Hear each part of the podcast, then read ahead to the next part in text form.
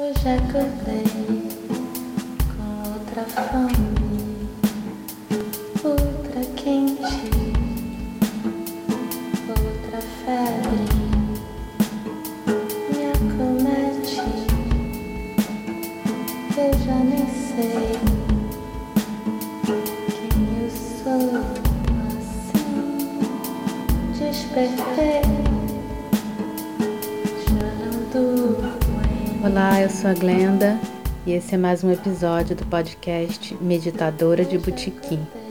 É engraçado que agora, quando eu começo a digitar essa frase, o teclado do celular já adivinha o final, o que é bastante prático. É, na verdade, eu só escrevo Olá e ele já sugere o resto. Tem gente que não gosta, mas eu me acostumei totalmente a, a escrever no celular. Aliás, escrever e ler também. É, eu acho muito prático. É, inclusive, eu gosto de andar sempre com o, bloco de notas do celular aberto, né? Com, com a data do dia no cabeçalho, né? Como, como título, né? E eu vou escrevendo ao longo do dia. E essa é uma prática que eu recomendo muito. É, tem quem prefira um bloquinho de papel mesmo. E uma época eu carregava um na bolsa é, principalmente quando eu viajava, mas é, naquela época eu usava mais para desenhar, não para escrever. Enfim, é, quando você tiver de bobeira, em vez de pegar o celular para ficar olhando rede social, assim, meio aleatoriamente, é, pega e registra alguma coisa, né? Muitas vezes eu abro o bloco de notas e vou jogando palavras ou frases soltas é, que me vêm à cabeça. Daí depois eu leio e ajeito um pouco aqui, é, rimo uma palavra ali e sai um poeminha. É, a poesia é interessante porque muitas vezes é ela que te aponta o que você está sentindo é, ou o significado de alguma coisa sua lá de dentro. E não é você, quer dizer, não é você conscientemente que controla totalmente esse processo. É, às vezes você escolhe um tema, mas a profundidade com que ele se desenvolve acaba sendo muito maior do que você tinha pensado inicialmente. É tipo um, um portal para as suas profundezas. É, outro dia, nessas de, de jogar frases assim sem pensar, é, saiu, saiu esse poeminha aqui. É, fiquei sozinha, eu até queria ir estudar tranquila, gastar pouco com comida, pensar na vida, mas agora, poucas horas passadas, já sinto falta. A nossa casa, tão transbordante, hoje tá rasa. Então, é que de um dia para o outro as crianças viajaram de férias e o Marco voltou para São Paulo depois de ter ficado umas duas semanas aqui em casa comigo. É, que a gente tem um relacionamento assim, digamos, interestadual. Daí que a sensação no primeiro dia sem eles foi de total vazio. E por que, né? Se eu fico torcendo para ter um pouco de calma e silêncio em casa, quando finalmente eu consigo, quer dizer, não estou falando do Marco, né? Tô é, é, mais da zoeira e confusão que as crianças fazem. Mas então, é, por que quando eu obtenho o tão sonhado silêncio, eu fico me sentindo como se faltasse alguma coisa? É, então, eu aproveitando é, essa minha vibe, é, hoje eu vou falar um pouco desse fenômeno que eu apelidei de Síndrome da Insuficiência. Mas antes, é, só uma observação, melhor duas. É, essa coisa de gastar pouco com comida, gente, só quem tem filho adolescente em casa vai compreender a diferença que faz no orçamento quando eles viajam. é, principalmente o menino. E outra coisa, é, eu falei em escrever poesia, mas ninguém precisa se prender, é uma preocupação com estilo, né? O bacana é botar para fora anotar é, da forma que você melhor, é, que melhor te atender, né? Seja um diário, sejam frases soltas, seja um desenho, sei lá, põe para fora. É, mas enfim, antes de começar é, com o tema de hoje, eu vou fazer um breve anúncio. É, eu e o Marco vamos fazer três apresentações no Sesc Florencio de Abreu, em São Paulo, nos dias 1 e 15 de agosto e 23 de setembro. É, são três quintas-feiras, de duas às quatro da tarde. Vai ser mais ou menos assim. É, metade do tempo eu vou falar sobre meditação e assuntos relacionados uh, mais ou menos como eu faço por aqui. E na outra metade, o Marco vai tocar suas belas composições criadas exclusivamente para o projeto Gotas de Meditação. É, vai tocar ao vivo, né? Enquanto eu guio o pessoal nas principais abordagens de meditação segundo o mindfulness.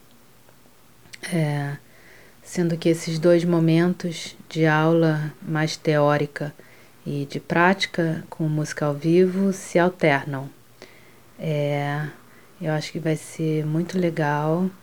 Espero que sejam as primeiras de muitas apresentações. E para completar a propaganda, eu vou deixar na descrição do áudio o link para a página do SESC, onde você pode se inscrever para um ou para mais dos três dias de apresentação, é, caso você seja e esteja em São Paulo. É, e se você puder compartilhar com a galera conhecida de Sampa e tal, é, eu super agradeço.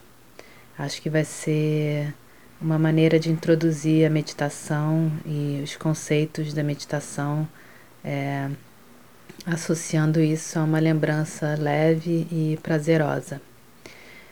É, bom, agora voltando ao assunto desse episódio. É, eu escrevi um texto um tempinho atrás, uns dois meses atrás, eu acho, em que eu abordei esse assunto dessa, entre aspas, síndrome da insuficiência. E eu gostei bastante de como o texto ficou. É, eu até mandei para minha mãe e ela compartilhou com os amigos e depois me perguntou: Não, fala a verdade, foi você mesma que escreveu? então eu acho que foi um texto bem sucedido.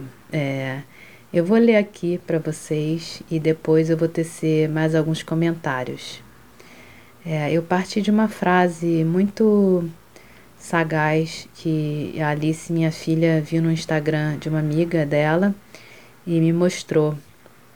É, eu não sei de quem é essa frase, mas achei muito bem pensada e ela diz assim: A vida é uma doença mortal sexualmente transmissível. E o texto começa, né? Achei essa frase engraçadíssima. Mas poxa, que a única coisa certa na vida é a morte, nós já entendemos faz um tempo. Mas me incomoda mesmo o fato de encararmos nossa existência como uma doença a ser tratada. Não por acaso, cada vez mais nossos bebês nascem de processos cirúrgicos, como se depois de milhões de anos parindo tivéssemos esquecido como se faz, e abrem seus olhos pela primeira vez à luz fria de uma sala de hospital. Ao longo da vida, Precisamos de remédios para dormir ou de remédios para nos deixar, nos deixar mais acordados, ou os dois alternadamente. E das mais diversas químicas e anestesias vendidas em farmácias, bares, becos ou mesmo shopping centers, que nos fornecem temporariamente o que já não nos julgamos capazes de obter sozinhos em quantidade suficiente o fato é que sofremos de uma doença imaginária associada à vida contemporânea que se chama Síndrome da Insuficiência, cujo principal sintoma é a impressão de que nos falta algo, sempre, seja material ou intrínseco à nossa existência. Então, devemos supor que recorrendo a tratamentos vamos nos curar? Há caminhos terapêuticos que se mostram bastante eficazes, mas o certo é que o conceito de cura é tão subjetivo quanto da felicidade e não cabe em frascos, cartelas ou garrafas, muito menos em cirurgias estéticas, carros zero ou roupas novas. Nossa cura não reside no dinheiro ganho ou gasto, nos quilos perdidos, nem mesmo nos picos de alegria e sensações de prazer produzidos sinteticamente ou não. Porque essas são sensações transitórias, pequeníssimos paliativos temporários e condicionados. Nos dói quando o seu efeito passa. E é contra essa dor que nos medicamos novamente o tempo todo num ciclo vicioso. Pois tais recursos podem nos aliviar de doenças imaginárias ou não, mas não nos livram do medo da morte. Racionalmente, entendemos a morte, mas não emocionalmente, e o medo de deixar a vida sem termos feito algo de significativo, sem termos deixado um legado, ou sequer compreendido nosso papel aqui, é esmagador. A meditação ajuda na produção de algumas dessas substâncias que nos conduzem a sensações prazerosas que combatem momentaneamente nossas questões existenciais. E por si só, não depender de agentes externos para obter prazer já parece bastante vantajoso. Mas, como diria o provérbio chinês, quando um dedo aponta para a lua, o tolo olha para o dedo. Então, não sejamos tolos, ou, nesse caso, não nos apeguemos aos efeitos, até porque eles também são transitórios, e nos apegarmos aos efeitos prazerosos imediatos da contemplação seria mais uma fuga, um vício ou uma anestesia, e uma experiência reducionista. A grande beleza da meditação é justamente elaborar sobre a, sobre a transitoriedade da vida. É entender que, se vamos todos morrer um dia, que ao menos vivamos o presente de forma consciente. É compreender que as coisas são como são. A verdadeira cura é o desapego, e o desapego nos ensina que não há legado maior do que nosso exemplo de condução ao longo da vida e o tanto de amor que sentimos e trocamos. Meditar nos ajuda a descobrir, a nos descobrir portadores de completude. Enfim. então, é, como eu disse antes, queria tecer alguns comentários e tocar em alguns pontos que eu deixei de fora do texto. É, semana passada eu falei sobre felicidade e fiz um paralelo com a palavra fertilidade e de como a gente sofre muitas vezes porque não consegue entender nossos próprios ciclos naturais. É, que assim como na natureza, na vida também, ter um terreno fértil é a base de tudo que a gente planta e que a gente colhe. É, mas tem que ter sabedoria e paciência e respeitar os ciclos. É, entender esse ponto é também entender que ser feliz não é ser alegre e expansivo o tempo todo. É, ser alegre o tempo todo é estranho, é meio alienante. É, você pode sim ser uma pessoa feliz e ter seus momentos de tristeza, de introspecção, de melancolia, que fazem parte da vida é, sem que isso abale sua estrutura, né, seu solo, que é fértil e é feliz. É, fugir disso a qualquer custo é se alienar, é se anestesiar. É, acontece que a nossa visão ocidental, baseada na publicidade, nos filmes de Hollywood e da Disney, é, que nos querem fazer crer que o Felizes para Sempre dos contos de fada e dos comerciais de margarina é imaculado, né? é cristalizado naquela cena de alegria é, e amor fluindo e famílias perfeitas e mesas de café da manhã postas e tal. E, gente, isso não existe né, na vida real. É...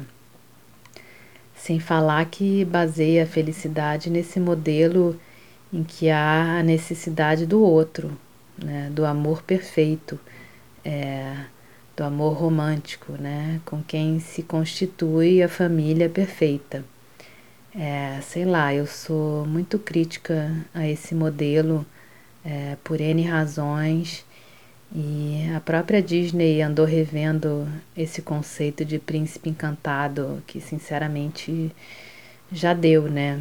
É, não vou entrar na questão do feminismo nem nada, apesar de ela caber aqui, mas é, desviaria do tema, né? O que eu quero falar é desse modelo tão, tão, tão entranhado na nossa cultura de que a gente precisa do outro para ser feliz. É, de que quem está sozinho está fazendo alguma coisa errada. É, e de que o outro vai nos completar.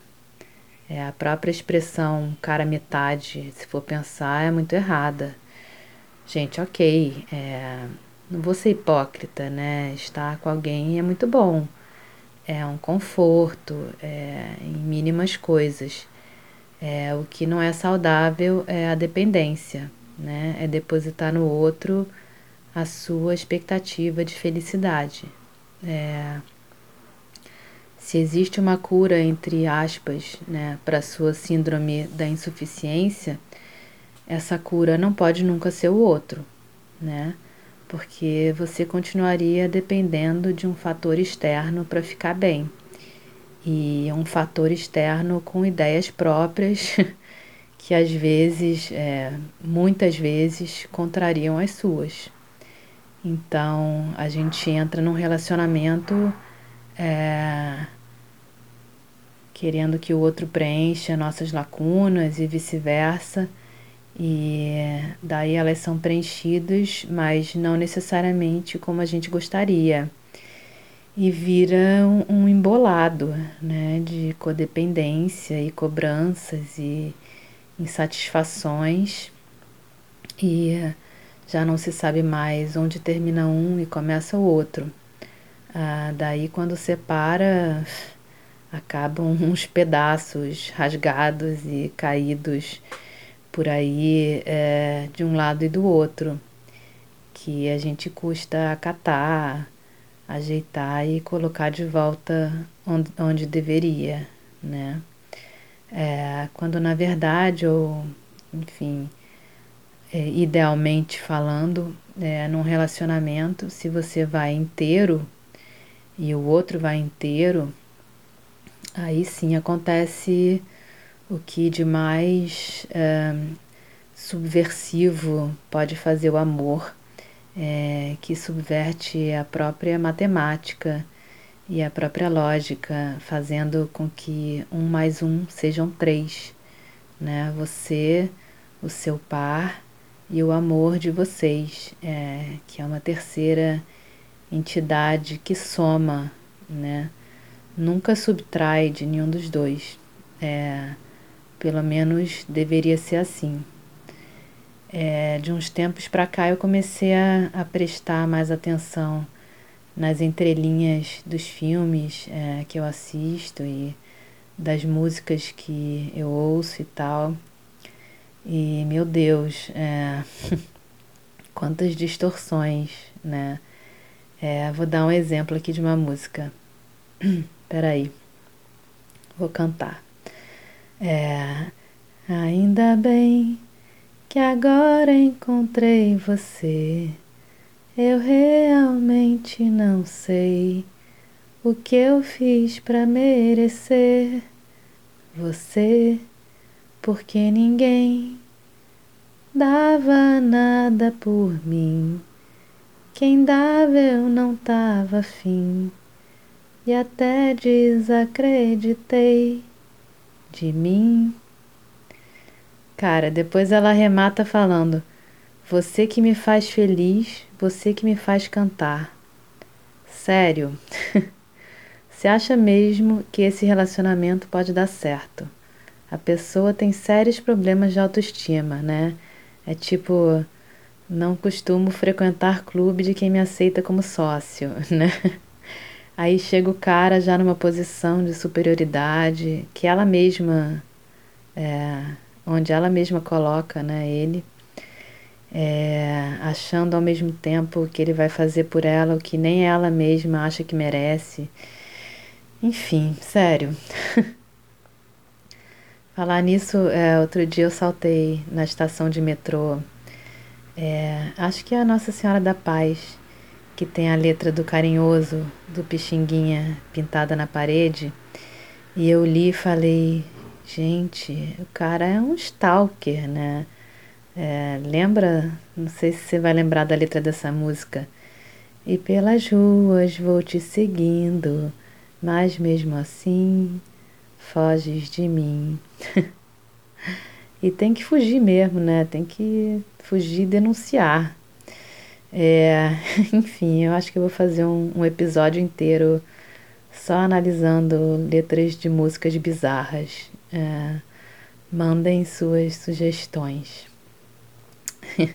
Mas voltando aqui à, à pauta, é, é claro que se sentir completo, é, se sentir inteiro, não é estar pronto, finalizado na sua última e melhor versão, é, até porque isso também não existe, né? E esperar esse momento em que você vai estar 100% pronto também pode ser uma fuga, né? Mas o importante é, eu acho que é se sentir suficiente, né? E essa noção do desapego é, que eu falo no texto super vale para os relacionamentos, né? A gente deveria entrar neles para viver o presente da melhor forma possível e não para passar super bonder esperando que grude para sempre. É, e isso se aplica a qualquer relacionamento, seja ele romântico, é, seja entre você e os seus filhos, é, etc. Né? Tendo sempre em mente a transitoriedade da vida. É, e por falar em filhos, é interessante como a gente tende a incutir essa noção de anestesia neles desde sempre, né? É, chorou, coloca no peito. E eu acho que tem mais que colocar mesmo, né? Aquela altura, quando eles são tão pequenos, a gente tem que dar conforto e amor. E é essa linguagem que eles entendem. Mas aí cresce um pouco, uns anos depois, é, cai, rala o joelho, chega chorando e a gente ah, tadinho, toma aqui um biscoitinho para sarar, né? e tome anestesia, né? É claro que a gente não quer ver ele sofrendo e vai fazer o que tiver ao nosso alcance para trazer alívio, né? Mas é, vale pensar até onde isso é saudável, né? Quando eles vão começar a desenvolver a tal da inteligência emocional, né? Quem dera a gente aprendesse isso na escola. É, seria mais útil do que alguns, algumas matérias obrigatórias. Enfim, é, bom, os meus filhos viajaram de férias, é, agora eu tô aqui em casa sozinha, aproveitando esse tempo para escrever com calma, para preparar as apresentações do SESC, para fazer longas meditações para gastar menos com comida e praticar o desapego. É, afinal, como diria o Caetano, saudade até que é bom, melhor que caminhar vazio. Então é isso, beijos e até a semana que vem.